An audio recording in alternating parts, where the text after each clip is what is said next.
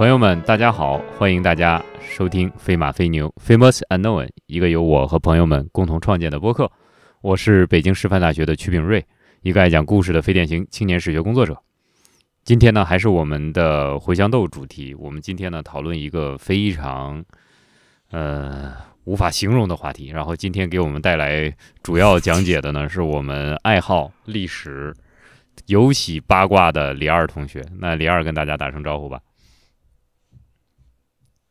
呃，大家好，尤其八卦不是我一个人的错误。每一个读历史的人，大家都喜欢看八卦。您去问问看中古史的人，啊，大家最爱读什么书？我想很多人可能会说《世说新语》啊，就是好看呀，啊，为什么要这样这样讲呢？好像您不愿意听八卦吗？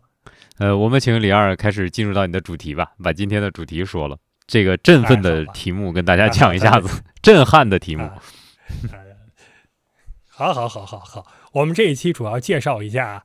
呃，自宫的故事就是自宫去进自宫，大家都懂吧？就是割室嘛，大家把自己找人切刀，或者我自己切刀，这个都可以。因为我们是一个考编的主题，然后做这个主题的时候，当时就想到说，考编啊有两个路线，对吧？而且越往后呢，越分得明确，就是一条路线呢，是你做国家的官吏，不管说你是考出来去做这个士大夫。还是说我走力道去做这个所谓的爪牙，就要去做这个管案牍文书的这些这些人，这个都是其实说白了吃的是国家的饭。但是还有一批人呢，明明白白的我就是吃皇帝的饭啊。在汉朝，可能有些人什么换皇帝者，这个时候呢，更多的还是一种跟皇帝之间类似契约关系那种私人关系啊。这这个不要求你都都把那个对吧割掉了。但是到后来呢，还有一大批的人在宫里面就是吃皇帝的饭，而且永远可以吃，只要你没有犯罪，维持温饱到死是没有问题的。就是所谓的宦官或者公共这个团体。当然，我们都知道不能随便用太监这个词，因为它其实是有明确指向的。但是呢，公共这个团体是很多的。那么在明代有一个非常好而且呃详细的材料，就是能告诉我们明代人自己呃这个自宫的现象呃是什么样的，就是。我就是为了通过呃这种手段强行的搏一把去吃皇粮啊，然后呢，我们还能明确的看到数据，就是大概在每一个时期有多少这样自己把自己给割了的人跑到这个中央，跑到朝廷那里，或者说跑到地方的藩王那里去呃投投献报效对吧？要求录用这样的一个故事，所以我们这期主要介绍这个。哎，李二，你刚才提到了明代的文献上对类似的情况有详细的记载，是专门有这么一本书，就叫啊，就叫某某史，还是在各种各样的史料中间你打捞出来了这种现象呢？啊，这个肯定不会专门有一个书写自宫的啊。当然，这个现象因为很明显，而且后来呢，自宫者形成一个大的组织，就徘徊在几个固定的地方，比如说呃，北京的城郊周围。啊，他就在这个地方绕，所以说很多人会记这个事儿。其中最重要的，我们认为就是明代修的最好的一个野史笔记，就是沈德福那个《万历野货编》，他有好几条专门讲这个事情。而且沈德福是一个去北京科考应该考了好几次的一个人嘛，所以他老看到这个事情他会记。但是我们更多的数据从哪儿来呢？就是从这个《明实录》里面，因为《明实录》保存的是非常完整的，而且呢现在都已经电子化了。有两个电子化的，一个是呃现在那个我们看到那个跟台湾合作的那个电子化的，还有一个就是韩国人做了一套这个东西，当然没有点断，但是呢大家都可以随便的检索到，就跟现在清代的很多猪皮党一样，就闲着没事去检索这个东西是一个很好玩的事情。那我们想，你现在提到的这种现象在明代很普遍，是不是跟明代的宦官这个群体在明代其实掌握着比较大的话语权有关系？对的，我们如果说看最理想情况，就是我们要卷的话，希望有个奔头。那么在哪一朝做宦官、做公公会更有出息呢？目前看到两朝的宦官是最容易呃有出息的，而且上限非常高。一朝就是唐朝，因为唐朝晚期那个宦官是可以掌握禁军的，他是可以这个甚至可以废立皇帝的到这个地步的啊，这是一个。还有一朝代呢，就是明代。明代的宦官没有唐代那么惊人，他绝对不可能说真的对皇权造成威胁，可是上限也非常高啊。在明代宦官这个路线上，真的是既有说这个光辉灿烂的伟岸人格，比如说像这个下西洋的郑和，我记得我小的时候有一个动画片叫《郑和下西洋》啊，里面郑和那个形象画的非常非常好看啊，极其俊朗。但是里面绝对没有暗示说郑和是一个宦官，但其实郑和当然是宦官，这个没有什么可避讳的。这是那种流芳百世的路线，对吧？三宝太监下西洋啊，大量的神魔小说。还有一条路线呢，就是走遗臭万年路线，也有很多这样的人啊，比如说武宗朝的刘瑾。对吧？这个已经是一个大宦官了，对吧？这个皇帝的事情几乎都是由他来办的。还有呢，就是赫赫有名的啊，被这个金庸老先生写了那么多回的啊，这个这个呃，包括金庸、古龙应该都写过吧？就是这个魏忠贤一系啊，这个九千九百岁爷爷，那他的权力也可以大到极点，大到什么程度呢？就是内阁对他俯首帖耳，这还不算啊。然后呢，这个大家管他叫九千九百岁，这还不算。最惊人的事情是给这个魏忠贤呃九千九百岁爷爷修生。祠可以从杭州开始修，一直修到这个辽东去，然后让这个 皇太极啊、努尔哈赤啊他们也拜见一下，对吧？这个场工的威力，所以这个上限是极高的。其实你现在讲的呃这个政治上的局面呢，我们呃大概看过一些影视剧作品，或者是看过一些文学作品，也稍微有一点了解了啊。但是现在讲的这些人呢，其实都是处在金字塔顶尖上的人物。像魏忠贤，像刘瑾，其实他们都是呃响当当的人物了，呃，但是更大的群体，我们讲那些普通的在宫殿之中执杂役的人，其实他们的生活应该是很悲惨的吧？我们想，你算是走上这条路，其实也未必很好。能不能给我们介绍一下他们一般的生活是什么样子？他们的状态是什么样子的？我们能看到，就是首先你。首先就是我们以自宫这个现象为例，正常情况下，按照制度规定，似乎应该是这样的：就是宦官的来源有这几个来源，一个呢就是有一些非常悲惨的人，就战俘这种，比如说哪个土司造反了，然后呢我抓一批，然后把他给割了，这是一种情况。那这个是没有任何选择，非常悲惨的经历。还有呢是什么呢？就是受了腐刑的人，这个我们都知道啊，我们这个史学家的老祖宗司马迁就是这样的一个人。啊，那他这没有办法，也是你触怒皇帝或者犯罪。当然，明朝后来把腐刑给废除了，明初应该是还有腐刑的。啊，这个事情本身有很大的争议，这是另外一个来源。还有一种按照制度上的来源，而且呢，在万历年间是有有个规定的，就是呃，据说是模仿宋朝那种习惯。沈德福的想法就是宋朝的习惯应该是，如果有愿意自己净身进宫的，你向礼部去报，报了之后呢，啊，向兵部去报，应该是。向兵部去报，但是明代基本上应该是跟礼部对接。向兵部去报，然后呢，兵部确认之后，兵部把你点了，点了之后呢，还不能随时割，要选一个黄道吉日，一个吉利日子给你割了，然后你这样进宫。这个是个个人的选择嘛，啊，这个也也没有什么。但是无论如何，按照理想情况，就是大家认为应该走一个官方流程。但是在明代，特别是后期，好像大量的宦官都是来源于自己割的，你自己把找人把自己割了。那就会出现这个问题，就是你割了之后，如果说人家不要你怎么办？实际上呢，录取比例大概十不存一或者百不存一。那剩下这些人去干嘛呢？这就是首先一批生活比入宫的太监即使没有出息还要悲惨的一批人，就是彻底的丧失生活来源，处于社会绝对的底端。按照沈德福的讲法，有些地方一个村子可能一个村子几百家几百人都割了，然后呢，这个哥哥去这个阉割弟弟。弟弟阉割哥哥，或者父子父亲阉割儿子，这种情况很普遍。如果说没有能够被选进宫，那么他们会怎么生存？京城周边的，在比如说他说从河间府一直到北京这条路上，很多人隐藏在废墟之中，三五成群的。如果说见到有骑马的客商啊，这个到那个地方就把你给扣住，或者说向你讨钱，或者说抓住你身体各个部位，然后呢抢劫。然后照他的说法，你你你这一路对吧？你要是没有个能耐的话，你到北京就被扒光了。可是他们这种状态是可以理解的，所以这是生活最惨最惨的一批人，比入宫的还要惨。入宫之后当然是另外一回事情。我们知道这个这个这个这个在这个宦官系统里面也分一个高低贵贱嘛。如果说你进入什么司礼监这样的系统，那你是已经烧了八辈子高香了，啊，你可以接近帝国的权力中枢。可是还有各种乱七八糟其他的这个监局，像什么这个上上四监，什么什么换换一监，对吧？这个这个这个这些地方啊，你去那些地方，可能就是负责这个，比如说给这个皇上看庙啊，给皇上看坟呐，啊，还有呢，这个呃，给皇上看这个什么这个类似这个上林苑这种机构啊，或者说呢，就是洗衣服、做饭，那这个基本上没有出头的机会的，你可能一辈子就生活在一个非常低微的状态。但是，如果说你这样终老，其实还有一种保障，解决温饱了是吧？就是如果说你老了，对你老了真的干不了活了，而且你就是那皇上他也不可能说一直这样养着你，那怎么办呢？你彻底没有工作能力了，或者说我老了宫里面用不上我了，不可能说放一个废人在宫里吧？往往形成的情况就是一些大的宦官会在外面修一个庙，修一个庙之后呢，然后这些老宦官呢到那儿去居住。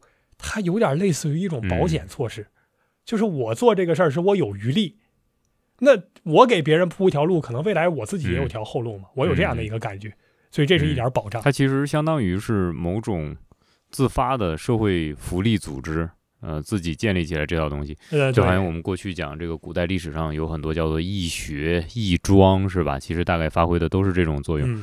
呃，其实听你刚才讲这个，这些人他们。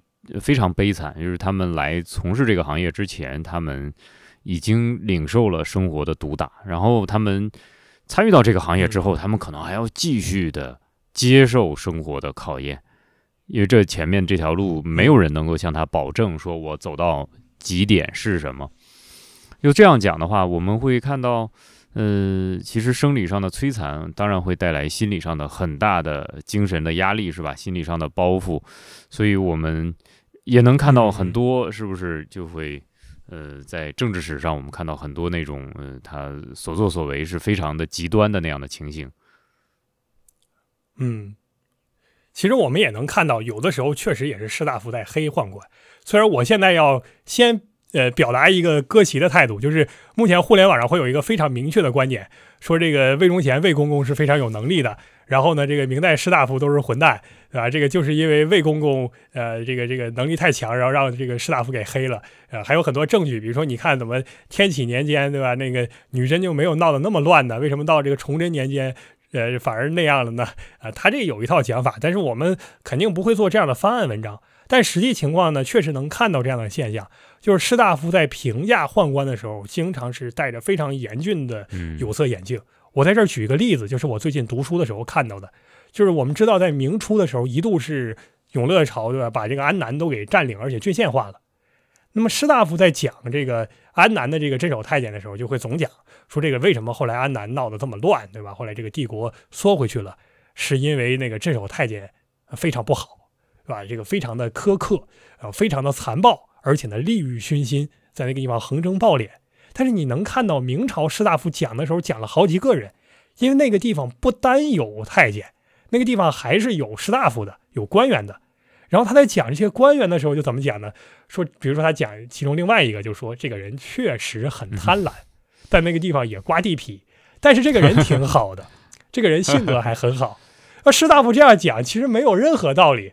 那你都是贪官，有什么区别呢？区别就在于一个是走了科举考试系统上来的，另外一个呢是割了一刀从另外一个系统上来的。所以对太监有的时候是有，呃，对宦官有时候是有不好的有色眼镜的。但是总体上确实宦官好像表现的更加激烈一些，那种性格啊，那种行为啊会。呃，比较特殊，但这个也可以理解，人家那个日子，对吧？那不是咱能想象的。我们现在确实，呃，你刚才问了，呃，提到一个非常重要的问题，也就是谁掌握了历史的话语权，谁在修撰历史？嗯，我们很少看到宦官本人自己写下的自己的生活。我们现在大概能看到一些，就是清末是那种很刺激的题目，叫最后一个宦官的口述，是吧？就是等等等等。哎，这我们总能看到那种题目啊，明代也有能看到是吧？明代最有名的就刘若愚的《卓中志》嘛，这又是一个非常非常重要的野史，是吧？但是，但是他在这里面，就是我们知道这个《卓中志》是一个非常重要的野史笔记，因为它非常详细的记录了明代很多宫闱秘事，而且呢，这个讲写作的这位作者呢，又是确实是宫中一个很这个这个太监。所以一个宦官，所以他真的看到了很多具体的事儿。他尤其是讲一些事情，比如说这个厂工当年怎么样，对吧？这个这个对吧？他讲这个事情是有一手资料的。所以很明确。但是呢，他在讲自己的出身的时候，嗯就是我为什么挨了这一刀，讲的就很隐晦嗯，隐隐晦。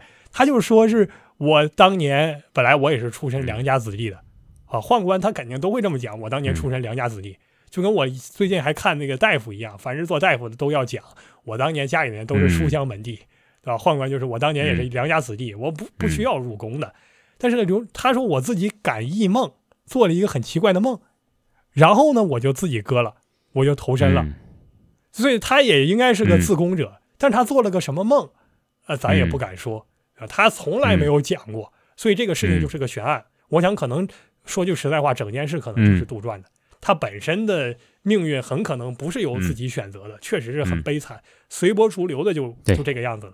但是他讲的话要讲的哦好听一些，这个真的是非常，呃，我想一定是人走投无路的时候才会选择这一条路，而当他自己在嗯。回忆自己的生平的时候，可能留下的，呃，让人唏嘘的东西会远远大过一些呃其他的，我们会觉得他能够在宫中获得的那些东西，嗯，对的，而更何况，我想更主要的史笔、更主要的历史记载又不掌握在他们手里，掌握在士大夫手里，而士大夫完全可以对对这些跟我并非是同样的出身，或者是并非同类的人，我给他们极大的批评，这是很轻松的一件事情。其实我嗯呃经常会有这样一种感受，就是我们去否定一件事情，我们去批评一个人是很容易的。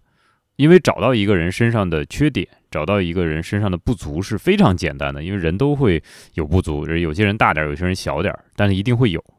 但是你要去站在某些同情的角度，或者在理解的角度上，对他予以呃某些呃客观的，都不说是同情的，对他予以某些如实的评价，嗯那个其实非常的难。呃，有没有士大夫愿意说嗯站出来说，哎其实某个这个宦官还可以，某个宦官其实他他表现的还不错，有没有这样的评价？哎，哎，其实还真有，呃，这个确实是就是在弘治朝有一个宦官嗯评价就非常好，就是因为弘治皇帝跟他的妻子关系嗯特别好嘛。我们知道孝宗皇帝他他是就就一个老婆还是怎么样，反正他跟他妻子关系好的不得了。他对他妻子那么喜欢呢，就影响到他对他妻子的这个娘家人，就他那个算小舅子也非常喜欢。然后这两个人呢就乱政乱得很厉害。呃，据说有个宦官就是哦劝谏，然后还要甚至传说后面传说说他拿那个兵器打算把这哦这这两个小舅子给干掉，因为传说他俩奸污宫女了，都到了这个地步了。当然这也是士大夫在讲嘛，所以咱也哦搞不清楚。后来呢，这个人就就就就因为这个就就就死掉了嘛。所以说士大夫很怀念他，这是一个很少的例子，但是能做到这样的，对吧？少之又少啊。我们想要能够纳入到这种毁誉系统中，被大家所认可的非常少。还有半个大家评价稍微能好一点的，就是跟那个王守仁关系比较好那个张勇啊，这个大家也知道，对吧？这个当年这个王守仁差点被折腾死，张勇是起了呃力量的，这是另外一个情况。可是我们看到我们这一讲主要要说的这些自宫者。特别是那些群体活动没有进入到编制系统之前的这个自宫者，那他的那个简直是生活在鄙视链的顶端的啊，嗯。底端的底端的。而且我们能看到，就是确实是他的生这个比重数量在不断一次又一次增长，这个背后反映的其实是时代的问题。我们具体看这个增长的数据啊，就是我们简单看一下，就是首先有两个材料是可以做一个呃非常明确的一个简单的这个查阅的，就是《大明会典》，万历朝修的《大明会典》，但是在正德朝也有，还有呢就是《明实录》，因为一个我们能看到官方的规定是什么样的，就是官方不断的对这个自宫的现象做出限制，另外一方面呢，能够看到就是。自宫的实际的运作情况，就到底有多少人真正自己割了之后，然后跑到北京城去，这是两种情况。呃，比如说呢，我们看这个，就是其实明太祖的时候已经有这样的说法了，但是太祖朝呢，这个材料比较少，呃，所以说就是不好说。但是成祖永乐二十二年的时候，已经明确对自宫现象设计禁令了。他的这个禁令呢，还有明确的这个这个追责系统，就是你自己割了，首先你有一行大罪。因为你你要传香火嘛，你没传香火，这是一方面。第二，你父母之体对吧？你受制于父母，你自己把它给损毁了，所以这要以不孝论处。但是处罚完这个之后还不算，相关的人员啊，就是你，比如说你如果是个兵啊，你在军级里面，那么军官要被判罚；如果你是在民级系统里面，那李老要受受罚，这是他的一个办法。然后我们可以看到，这种处罚呢，在一段时期内有不断严格化，而且越来越严格的趋势。到了明宣宗宣德年间，保持以上处罚的基础上，而且呢，还要对这个需求端做出这个限制，就是因为很多人他不一定能进宫嘛，大多数时候进不了宫。可是进不了宫呢，这么些人还愿意自己割，那就说明还有广大需求。这个需求在哪儿呢？就是各地王府，因为王府总需要这样的人。明朝那个王府，我们又知道，对吧？那些人那个生活状态的那个富贵情况，那种不法的情况是非常严重的。所以王府，此外呢，据说官员士药之家也愿意用这种人，就大家用着安心嘛。所以说，你我今天也当一把皇上的，我可能也有一些。那么这种情况下呢，就是如果说这些庇佑者啊违例两次以上，本犯和隐藏的这些人的人家，全都要处死啊！这么严重？但是这个。对，但这个法令肯定是没有推行下去的，因为到宣宗，呃，到到这个英宗时期，明英宗时期，大量的内容都能看到，就是他去处罚这个王府这个私自收留这些自宫的人这种情况。那一个王府，对吧？收留两次以上是很常见的，你也没见他把说把这这个王府全家上下都给砍死了嘛，一个人也没有杀过呀。所以定的是严格，但实际上执行是另外一回事。到了明宪宗成化年间啊，又提出来了，就是你凡是自宫之后，你跑到这个这个礼部或者跑到哪儿，你去宣布我要呃希望我能够被登用，出现这种情况，当事人直接处死。你敢来我就杀你。绝这条路了。然后呢，这还不算，对，而且呢，全家发烟瘴之地充军，你还得连累家人。所以你看这个规定是非常严格的，可实际上的执行情况完全是另外一回事情。完全是另外一回事情。如果说我们去看《明实录》，能够看到，在这个成祖还有仁宗、宣宗这三朝，就是就是自宫，然后要求登用的，出现在历史中的，往往是那么一个人、两个人，啊，然后呢，他这个名字都写出来，所以这个现象肯定还没有那么普遍。可是到了景泰年间，景泰年间就是到了这个这个明宝宗啊，朱祁镇这个到北边去留学之后，他留学之后，他的弟弟即位嘛，然后这一时期。就开始有千百人凑在一块儿，这这些自宫之后组成大军团去集体活动了。其实，在宪宗成化年间啊，宪宗成化年间那个时候，对吧？到了那个时候，就两百多自宫者结成群体，然后呢，集体请求让这个皇帝给登用。到了成化后期的时候，一度就是一两千人、三千人一块儿凑在北京城，这还不是最大的数字，后面更可怕。这照这个士大夫的讲法，就是说喧扰官府，散满道路，在礼部那个地方就这样于吵吵嚷嚷的要求登用。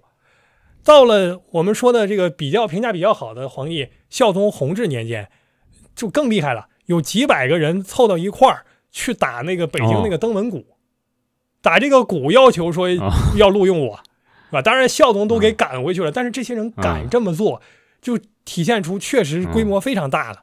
啊，然后呢，让这个锦衣卫给扭送到这个著名的镇抚司去了，啊，扭送到那儿去治罪了。可是到了孝宗那个儿子，对吧？大家都很熟悉的，现在大家说这个易容于水的正德皇帝，呃，掉掉水里掉一次就莫名其妙就死掉了。正德皇帝，正德年间，啊，还是他大量的律例出来要禁止自宫，可同时呢又大肆的就是滥收这些自宫的人，前面肯定也有收过，但正德朝收的是比较明显的。那正德十一年的时候，搞了一次大活就他一口气收了三千四百多个自宫的太监啊，全都给收进去了。所以说，你一方面去给这种禁令，而且都已经严厉到说全家发配了，可另外一方面呢，你又实际上在收录这些人，这种做法就是心口不一的。所以说，最后的结果就是促进自宫者数量的严重膨胀。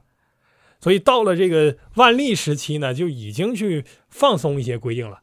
万历朝，我们知道，尤其是在张居正管事儿的时候，朝廷的体面还是要的，所以朝廷会说：“哦，这个呃，自宫这个行为是不行的，但是我还要禁止啊。”但是他禁止的同时呢，没有给出那么严厉的措施，同时他又给了另外一个规定，说如果说一个民户家里面生了孩子男丁四个、五个以上的，你要是真想说。我把一个孩子送到宫里面去报效，那么可以，你报完之后名单交给礼部应该是，然后呢，礼部看一看啊，看完就是走那个所谓宋朝那个系统嘛，我们也是要选个黄道吉日嗯。把你给割了，嗯，大概就是这个样子。但实际上，恐怕大量来源还不是这、这个来源。所以说，我们到到天启年间的时候，这个口一开，对吧？到天启年间的时候，就已经国家这个好像给我的感觉就是，主要收太监都这么收了。天启年间一收就收几千个人，而且天启朝我们知道那个时候正是厂工威风的时候，啊，厂工是呃不拘一格降人才的，所以说他大量的收，收到这个时候呢，已经是呃，比如说天启元年的时候，有诏收净身男子三千人，结果直接导致北京城两万多自宫人凑在一块儿，然后闹到礼部的大堂上嗯要求登用。礼部因为这个事情，你想嗯两万人跑到礼部去了，这是一个怎样的场景？很可怕，嗯很可怕。所以说，呃，情况是很严重的。到了这个，我刚才已经讲过了，说是一大批没有被登用的人就散落在去北京的路上，抢劫呀、乞讨啊这个情况。沈德福看到这个情况，对此是比较嗯理解的，就是他他也知道这些人不好，但他有理解的同情。就是北京周边风俗就这样嘛，嗯啊，大家就要靠这搏一把大的。那你你没有选路进去，你又已经割了，嗯你以后吃什么呢？你已经进到社会底层了，啊？只能这样，嗯没有下降的空间了，所以情况很悲惨。哎，李二刚才其实分享的这个东西呢，是一种呃自发的肉刑，对吧？我们讲在中国古代的时候，肉刑是就残伤人的肢体，就只有秦这样的国家才会做出来。然后我们讲到汉文帝以后，就废除了肉刑，嗯呃，因为我们觉得呢，要给人一个改过自新的机会。如果要是有肉刑的话，这个人永远是回不到原来那个状态了。那不要讲他这个做多少心理安慰，他是肢体上的伤害永远是最残酷的。所以我们讲那个古代的善政仁政是不主张做这种行为的。但是我们今天听李二的分享之后呢，我们发现居然出现了一种极其吊诡的历史现象，那就是个人居然主动选择残伤自己的肢体，然后换得某些情况的、呃某某种利益的满足吧。那其实当人的行为变得如此极端的时候，那其实提示我们的是，呃，这种被遮蔽的历史的图景一定要引起我们巨大的重视和巨大的关注。就像在这个。在这个节目刚开始的时候，我们说其实这是一个呃好像是八卦，但是当我们其实讨论完了之后，听众朋友们马上会觉得，呃，这个带给我们的是一种深刻的关怀和深刻的历史触动，就好像以前嗯其实我们讲那个《西游记》反映是明代的历史现实一样，就是里面讲了很多我们理解不了的事情，但是我们以后可以完全再拿一个专题来讨论的哈。所以非常感谢李二，嗯，非常感谢李二。对我最后还要补充一点啊，就是你在原则上在法律上禁止了肉刑，废除了肉刑，甚至没有呃，就是禁止，就是说你你自己去自伤的这种行为。可实际上老百姓还纷纷这样做，而且越来越做的剧烈，做的越来越多。这说明什么呢？就是时代有问题。老百姓但凡有一条别的出路，一定不会选择这样的出路的。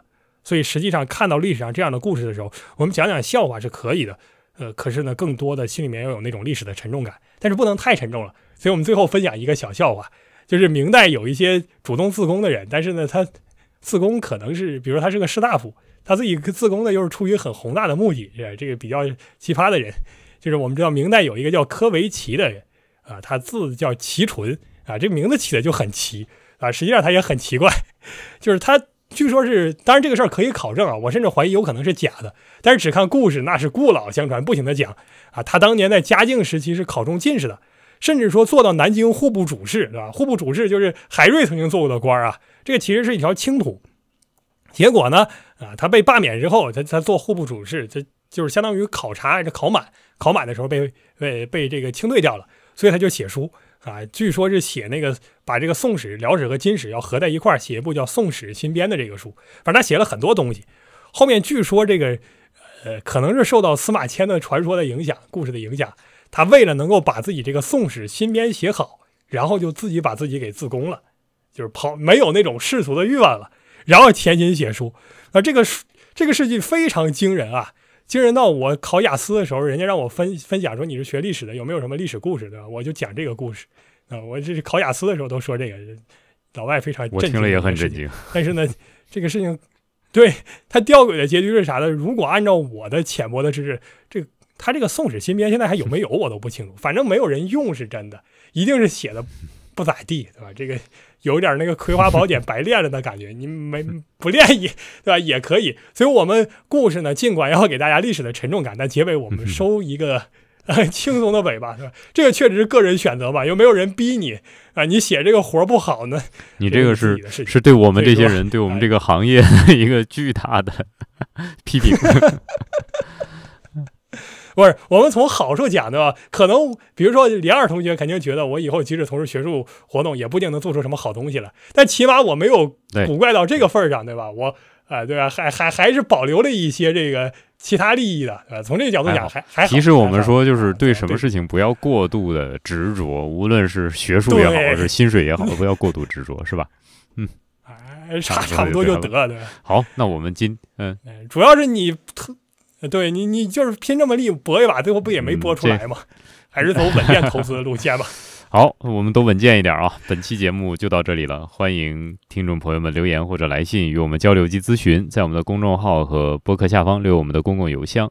欢迎大家收听《飞马飞牛》（Famous Unknown），我是曲炳瑞，一个爱讲故事的非典型青年史学工作者。然后我们今天的主讲人是李二，李二和大家道声别吧，再见啦。